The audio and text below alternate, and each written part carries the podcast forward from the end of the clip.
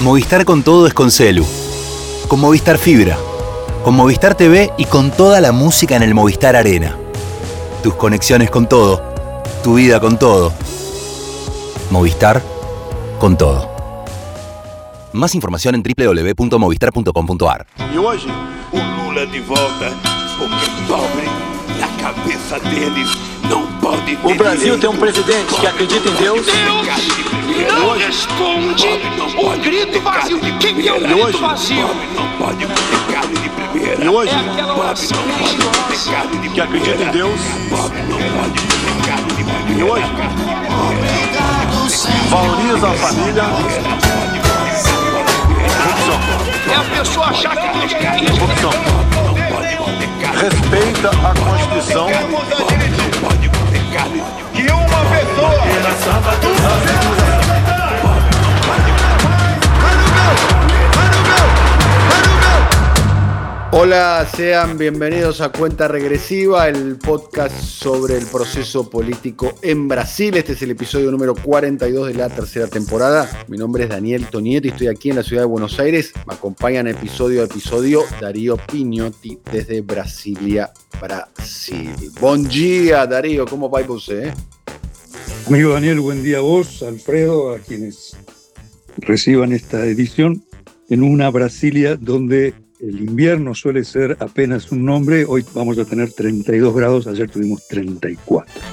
Bien, en el episodio de hoy nos vamos a ocupar eh, fundamentalmente de los aspectos judiciales de la realidad brasilera y en particular de la decisión eh, que tomó la Corte Suprema de Justicia de Brasil a mediados de esta semana, que a pedido la defensa del presidente Lula.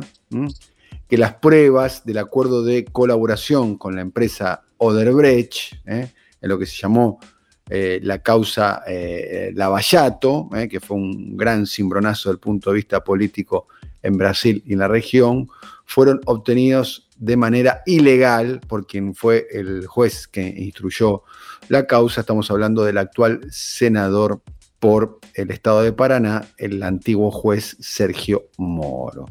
Entre otras cuestiones, además de la calificación, se trata de un voto fundamentado por Augusto Díaz Toffoli, integrante de la Corte Suprema de Justicia. En el episodio de hoy nos vamos a ocupar de hacer un pequeño recorrido, un vuelo rasante biográfico sobre la figura de Díaz Toffoli para entender un poquitito el alcance de esta decisión. Tenemos que recordar que para Díaz Toffoli, los 580 días ¿eh? de detención fueron calificados como un error histórico. ¿eh? Sin ir más lejos, Díaz Toffoli utilizó la expresión fue un montaje fruto de un proyecto de poder de ciertos agentes públicos en su objetivo de conquistar el Estado por medios, de, por medios aparentemente legales. ¿eh? Y califica esta decisión, ¿eh? Díaz en su fallo, como uno de los mayores errores judiciales en la historia de Brasil. ¿eh? Esto ocurrió a mediados de semana, es un nuevo episodio que tiene eh, el Lavallato, en este caso con un eh, cuestionamiento. Y sobre el final nos vamos a ocupar sobre un hecho que va a ocurrir en estos días también. Se va a cumplir 50 aniversarios de un episodio que es parte agua de la historia reciente de la región, de América Latina. Estamos haciendo referencia al golpe de Estado perpetrado por Augusto Pinochet Ugarte en contra del gobierno de la Unión Popular encabezada por Salvador Allende y todos los alcances que tuvo en la región y en particular la participación que ha tenido en aquel momento la dictadura eh, brasilera. Estamos aquí, esto es cuenta regresiva. Carros e motos roubados e clonados no Rio de Janeiro. Vamos para lá com Lúcio Castro com as informações. Como é que esses suspeitos foram identificados, Lúcio? O acidente aconteceu porque um cabo arrebentou a 90 metros de altura. A imagem mostra bem a cabine passando em alta velocidade. As vítimas trabalhavam no resort e foi fechado então. Os hóspedes foram transferidos. As autoridades agora investigam as causas desse acidente.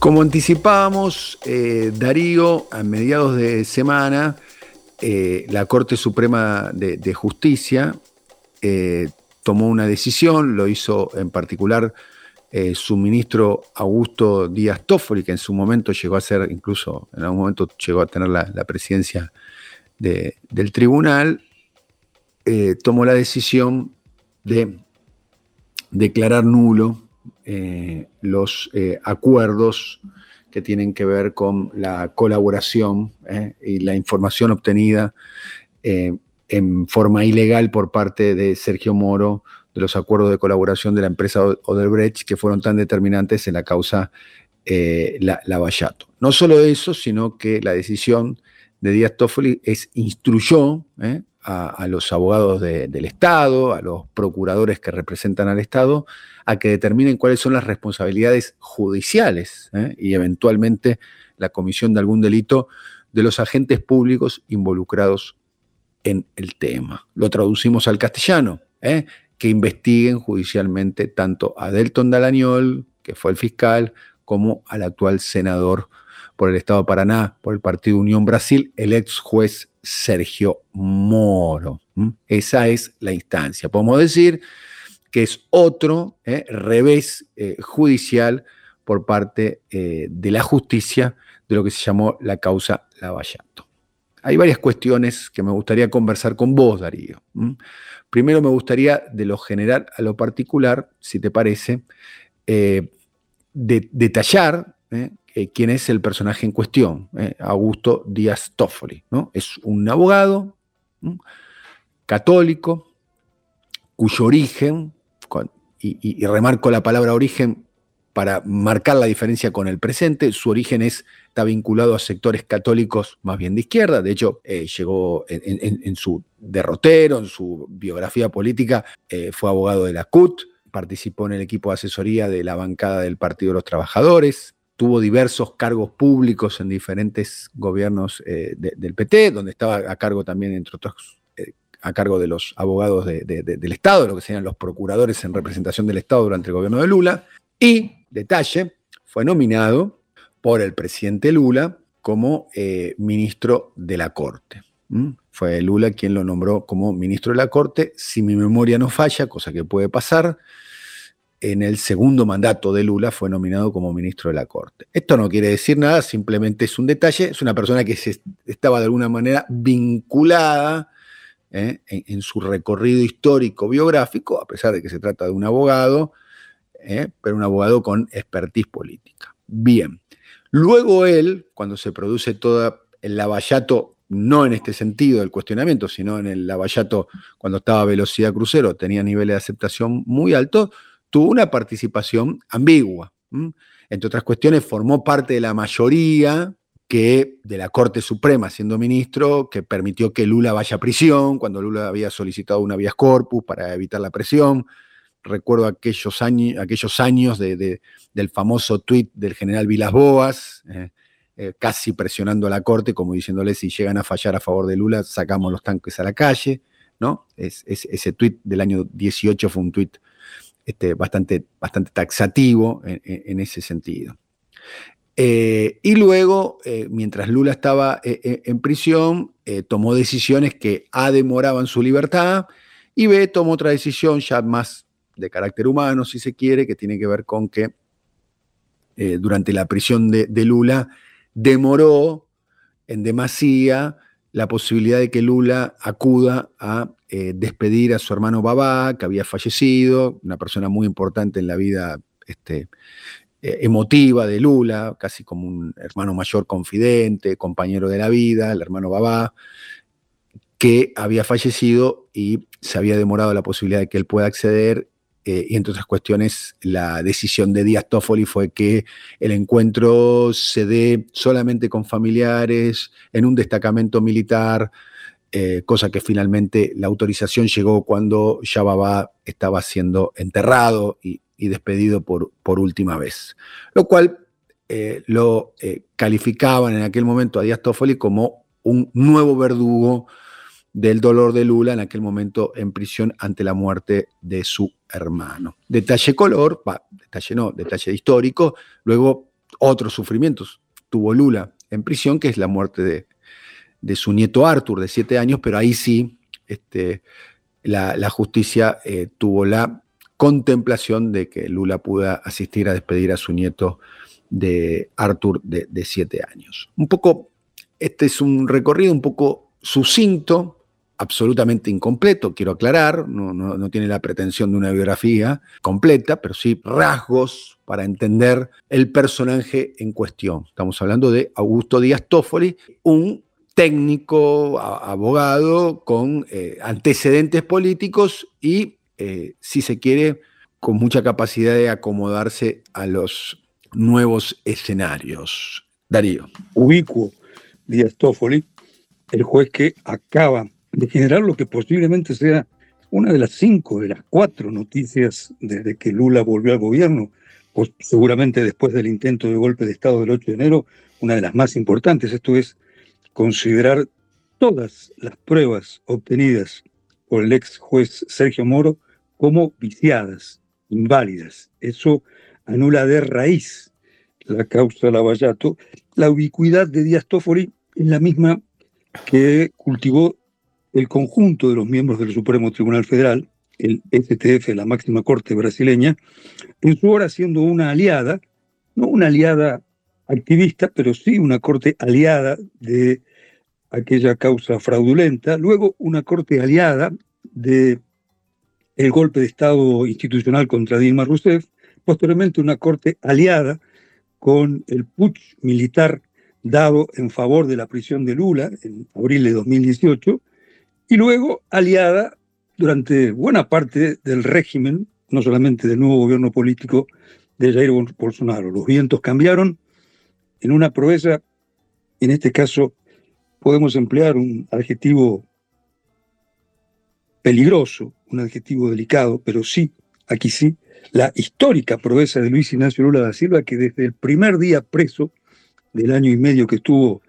por culpa, ahora sí podemos decirlo, del juez Sergio Moro dijo que iba a demostrar su inocencia y esa proeza se cumplió, una gesta política.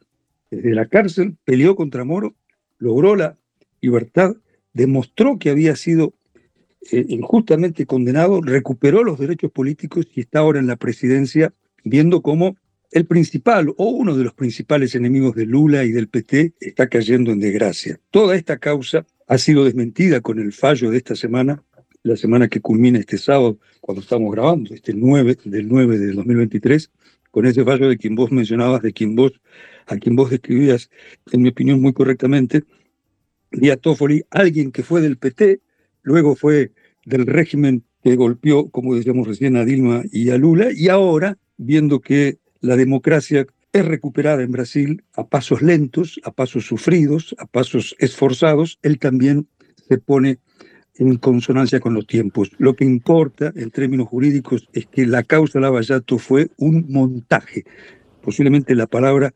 paradigmática de esta sentencia de 350 páginas. Fue un montaje, sigue ese veredicto, en el que se utilizaron técnicas de la dictadura militar para someter a tortura psicológica y emocional a varios de los imputados a fin de que... Vale decir, se, promovió legislación que vaya en ese sentido, que vulnera los más elementales derechos constitucionales. Estamos hablando de la eh, ley de eh, delación premiada, entre otras cuestiones, ¿no? que obliga a una persona acusada de un delito a declarar contra sí mismo, ¿no? para mejorar su situación procesal cosa que va contra eh, un principal elemento constitucional y de derecho, ¿no? que toda persona es inocente hasta que se demuestre lo contrario, eh, y, entre otras cuestiones se estuvo basada la, el Lavallato, como la causa Cuadernos aquí en la Argentina, basada sobre ese concepto, que es una ley promovida, dicho sea de paso,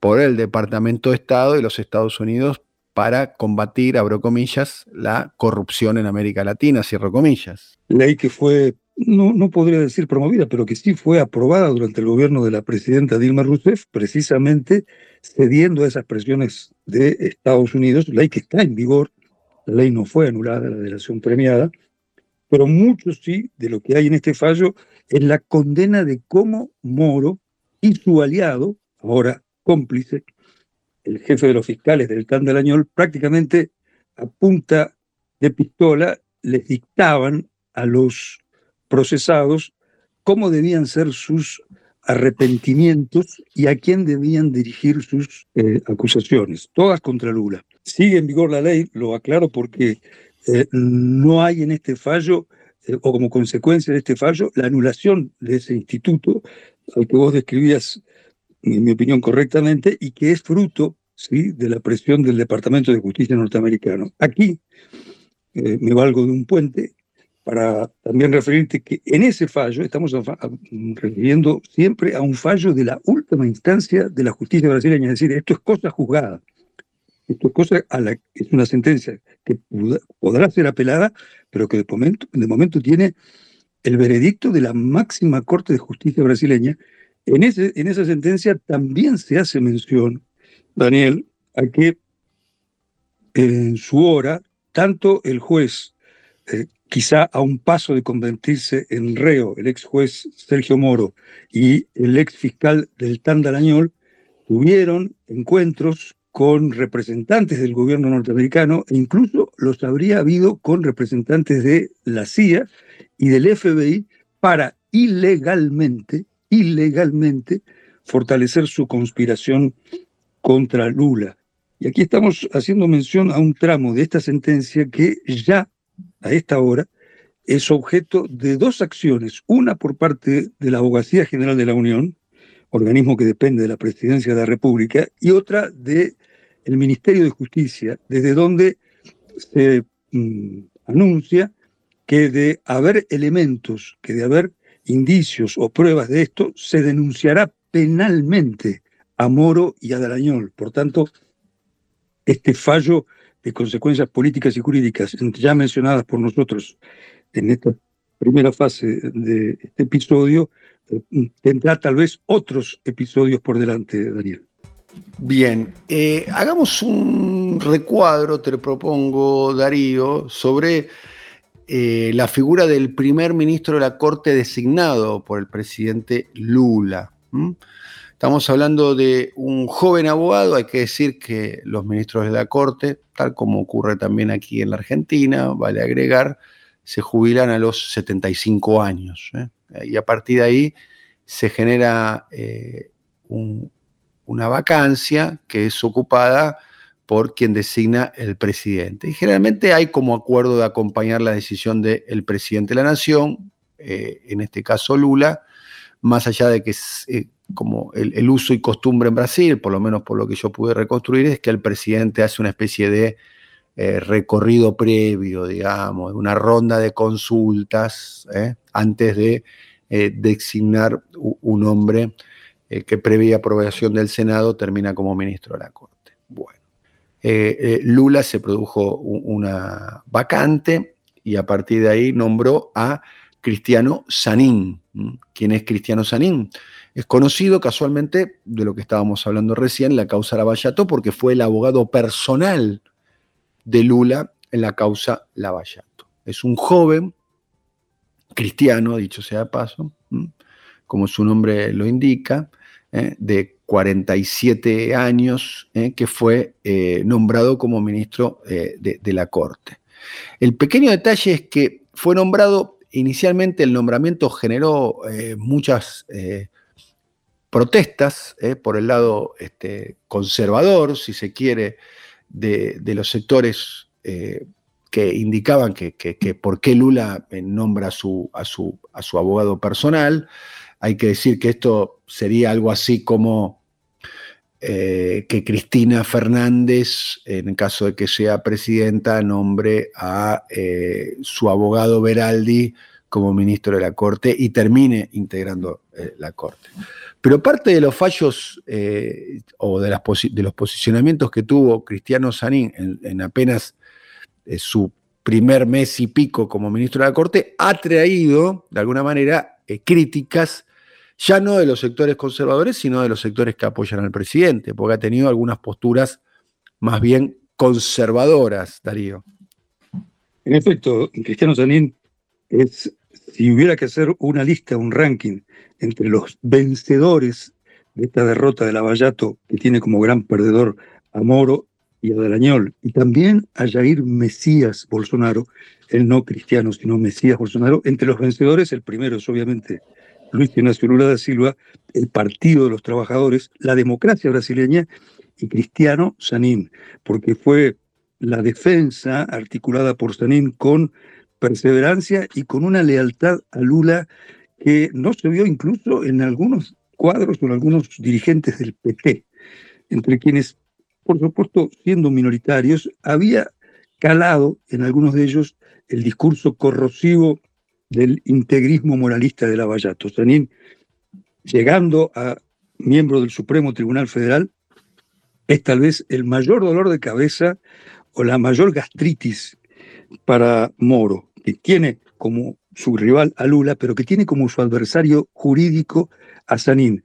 Recordamos, vos seguramente lo sabes muy bien, claro que sí, que Moro en su hora no solamente aspiró a ser presidente de la República, sino también a ser miembro del Supremo Tribunal Federal, algo que pudiéramos decir hasta ahora jamás llegará, y que Sanín, quien lo desafió, está ocupando aquella silla de tanto poder, es casi un poder permanente. Por la edad de Sanín solo se va a jubilar en 2050. Pasarán varios presidentes hasta que Sanín deje ese lugar en la corte. Pero fue criticado por sectores del PT, ¿no? Por algunos fallos conservadores, ¿no? Que tienen. Cierto, esto es muy reciente. Es, eh, que Sanín, eh, siendo aquel abogado del círculo áulico y del círculo de la prisión de Lula. Era de las muy pocas personas que visitaban regularmente a Lula en su calabozo de aislamiento en la Policía Federal.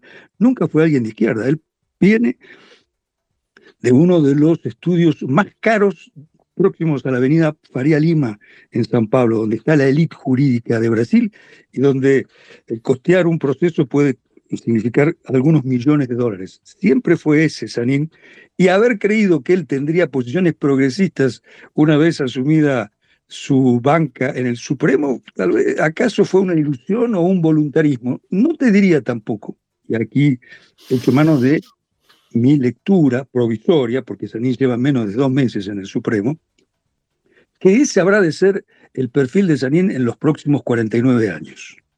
Sanín tiene un perfil garantista, pero no. Se manifestó en contra de un tema tan sensible y tuvo una postura conservadora con el, tema de la discriminación de la aportación de drogas para uso eh, personal. Tuvo una postura más bien eh, punitivista eh, en ese sentido, digamos, lo cual uno podría esperar que un juez nominado por el ala izquierda, digamos, del sector político, eh, debería tener una postura en otro sentido, más en una discusión que se supone que a esta altura debería de estar saldada. Es lo que se esperaba, es lo que se esperaba, y si tiene alguna importancia a título personal, lo que yo esperaba. Ahora, ciertamente Sanín está igual que el juez Díaz Toffoli demostrando quién es. Esto es un jurista de alta calificación, uno de los hombres más leales a el presidente Luis Ignacio Lula da Silva cuando muchos creían que iba a morir preso, y alguien que viene de la aristocracia mm, judicial, quien, insisto, de todas maneras, ese fallo, y no solamente ese fallo, otros similares, han causado mucha decepción y para quienes esperábamos en él un juez garantista, ha sido tal vez una bofetada. De todas maneras, entiendo que faltan 49 años para saber cuál habrá sido la biografía de Sanín en el Supremo. Bien, eh, la posición de Sanín, eh, te la voy a leer, digo, no, tiene, no tengo dudas, dice Sanín, que los usuarios de drogas son víctimas del tráfico o de organizaciones criminales ligadas a la explotación ilícita de esas sustancias. Pero si el Estado tiene o debe eh, celar o debe de celar por la salud de todos, como está previsto en la Constitución, dice Sanín argumentando su fallo. La descriminalización, aunque sea parcial, podrá contribuir más para agravar ese problema de salud. Una postura absolutamente, podemos decir, sobre eh, un tema, una postura claramente conservadora, para, taxativamente conservadora sobre un tema que tiene que ver con eh, una, por lo menos esta es mi, posición como, como, ciudadano, digamos, si fuese un fallo que afectaría a, algún ciudadano de mi país, eh, es una postura absolutamente conservadora eh, sobre un tema que es, en todo caso, inherente a una decisión privada, ¿no? claramente. Esto llamó la atención, entre otras cuestiones, ¿no? Esta postura eh, de... dio lugar incluso a críticas públicas de dirigentes del PT. Claramente, clara, claramente. Eh, algunos dicen, bueno, es, la forma que tiene Cristiano Sanín de manifestar de algún modo este, su disidencia, ¿no? Este, o, su independencia, para ser más preciso. Bien, Lavallato seguramente va a tener algún tipo de revelación en el futuro, ¿no? Eh, ya el Supremo Tribunal Electoral, que es la máxima autoridad electoral, como su nombre lo indica, vale recordar, ya se cargó el diploma y, eh, de Dalton Dalañol, el diputado federal del estado de Paraná. Y pareciera ser que empiezan a rodearle la manzana al hombre que tenía niveles de aceptación públicas astronómicos, allá por el año 17, por el año 18, por el año 19 incluso, ¿no? Llegaba, llegaba a ser el ministro más popular del primer año del gobierno de Bolsonaro. Me estoy refiriendo al juez Sergio Moro, ¿no? Actual senador por el estado de Paraná, el más votado de los dos senadores electos en octubre del año 2022 por ese estado, en su momento ministro o superministro de Justicia y Seguridad Pública de Jair Bolsonaro, quien de esta forma agradeció en el precio que merecía Moro lo hecho por Bolsonaro al proscribir a Lula, y aliado de Deltan Daniel, el que ya mencionamos varias veces en este episodio, el fiscal que tuvo un, eh, una proyección mediática no tan alta como Moro, pero no mucho menor en su hora, y quien debiera finalmente expurgar una sanción en el Tribunal Superior Electoral y duró menos de cuatro meses como diputado también del Estado de Paraná y también habiendo sido el diputado más votado por Paraná. ¿Será que esta es la suerte que le aguarda a la vuelta de la esquina a Moro? A estar por el cuadro de situación este sábado 9 del 9 del 23, hoy Moro se las ve en figurillas sus propios compañeros del Senado, un Senado mayoritariamente de derecha, se desentienden cuando el ex juez y actual senador golpea las puertas de su despacho para pedirles clemencia y para pedirles que no lo destituyan. Pero es tan contundente lo dicho en ese fallo del Supremo al que nos dedicamos desde el inicio de este episodio, que la posibilidad de que Moro sea destituido hoy ciertamente es plausible.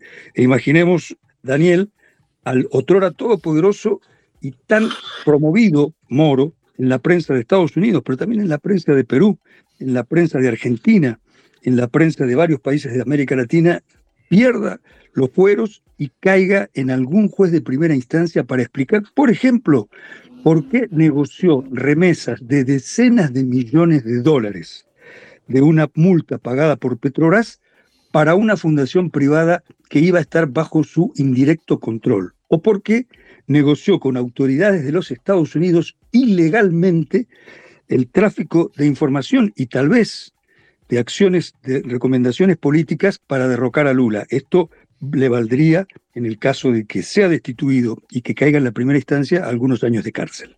Bueno, para ir terminando, vamos a un recuadro judicial. Fue mencionado en este episodio la ley de delación premiada, que favoreció, fue una gran proteína que permitió el crecimiento del fenómeno de Bolsonaro, ¿eh? su gobierno y demás. Pero eh, pareciera ser que el capitán reiterado va a, tener, va a beber de su propia medicina porque el teniente coronel Mauro Sit, eh, quien fuera ayudante de órdenes, eh, de CAN, eh, de Jair Bolsonaro, que está detenido con prisión preventiva desde el mes de mayo pasado por varios delitos, entre los cuales está haber falsificado los, los cartones de, de vacunación de, Bolsonaro y de integrantes de su familia.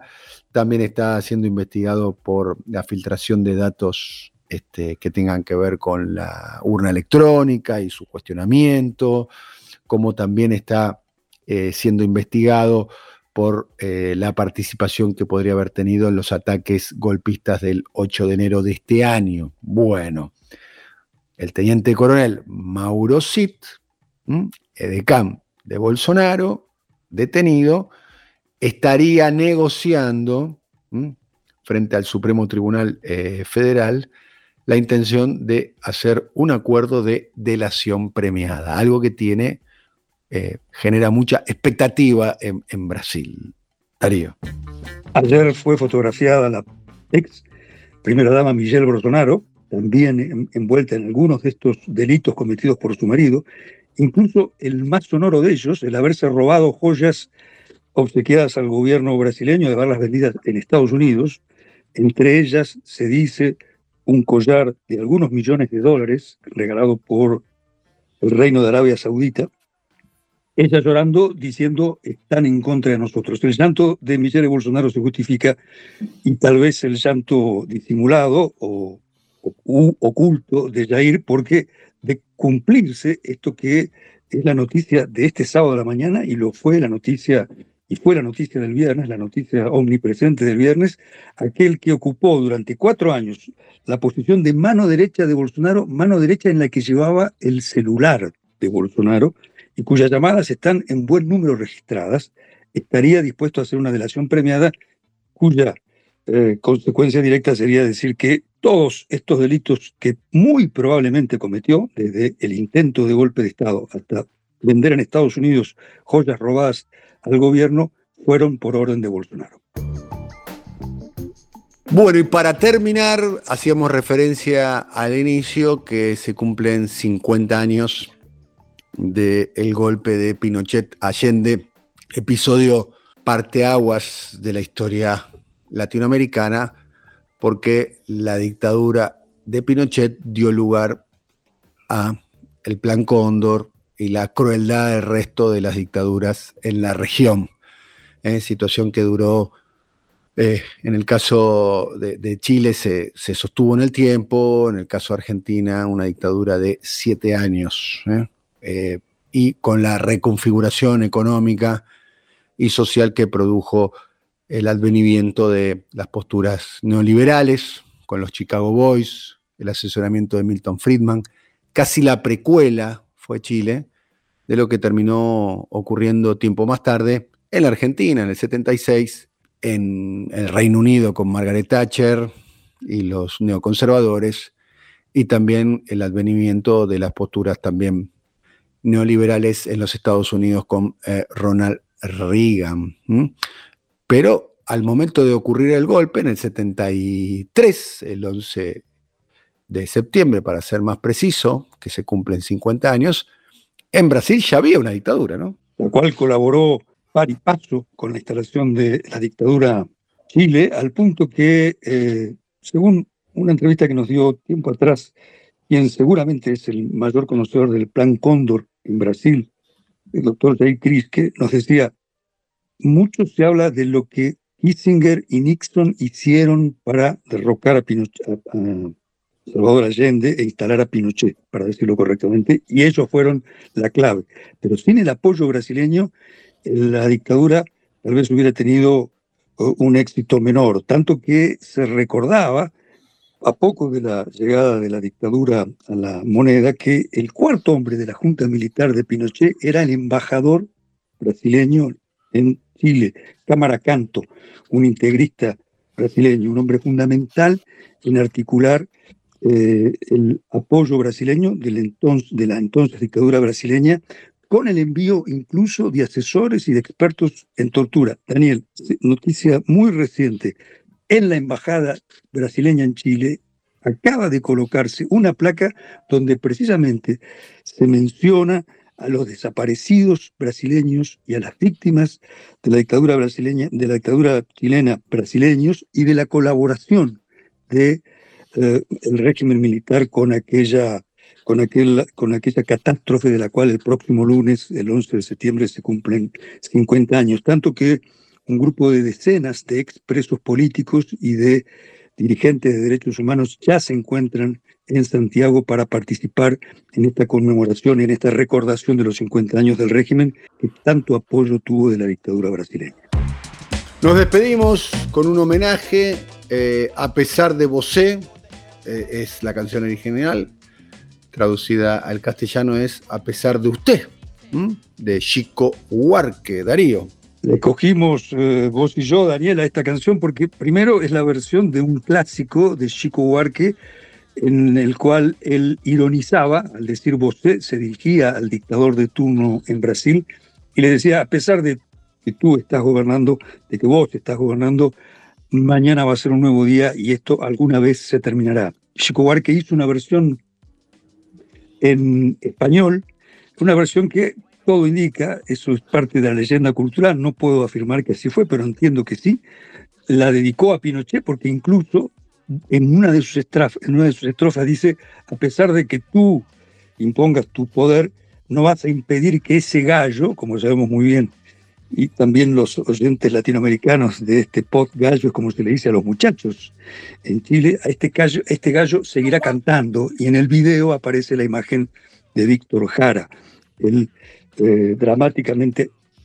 asesinado mm, cantante chileno durante la dictadura militar. Por tanto, entendimos vos y yo, Daniel, que este, esta dedicatoria de Chico Huarque a Pinochet, esta dedicatoria irónica, punzante, valiente, era una buena ilustración musical para recordar este momento histórico en América Latina y el papel de la dictadura brasileña en el mismo.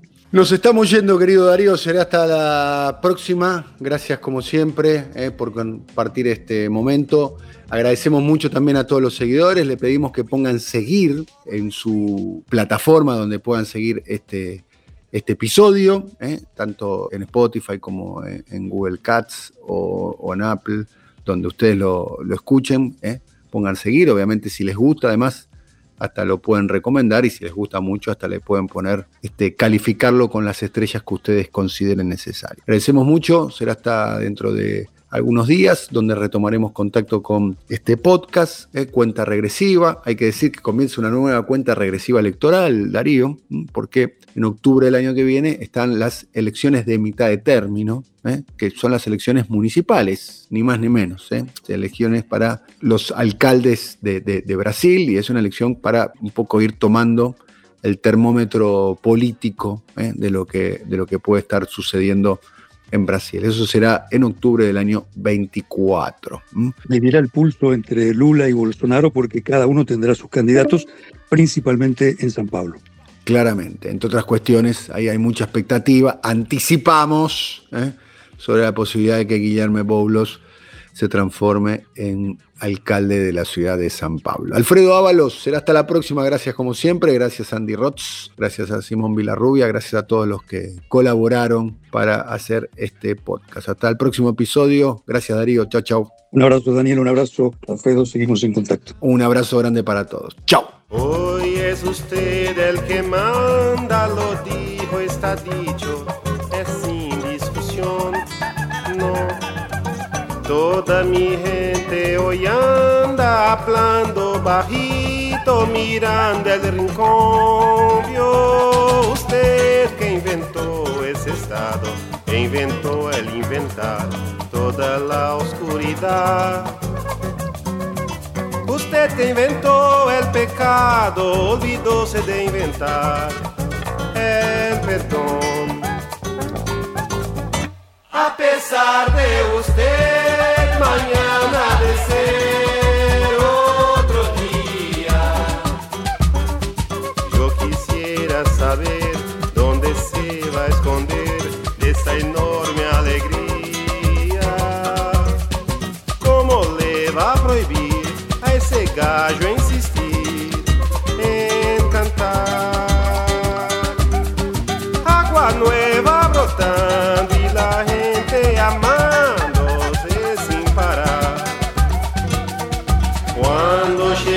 ese momento, todo el sufrimiento cobraré seguro, juro. Todo ese amor reprimido, ese grito mordido, este samba en lo oscuro. Usted que inventó la tristeza, ella ahora la fineza debe Usted va a pagar y bien pagada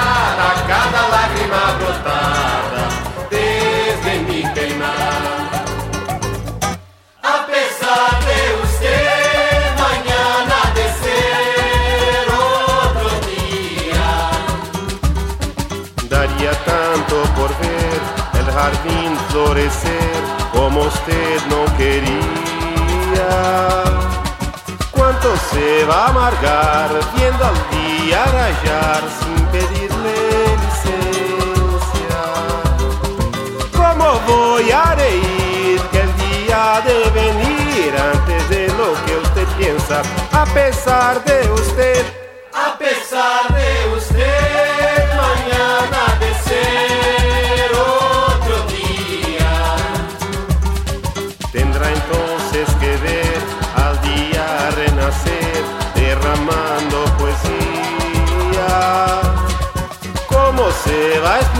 explicar ver al cielo clarear de repente, impunemente? ¿Cómo va a silenciar nuestro coro al cantarle bien de frente? A pesar de usted, a pesar de usted.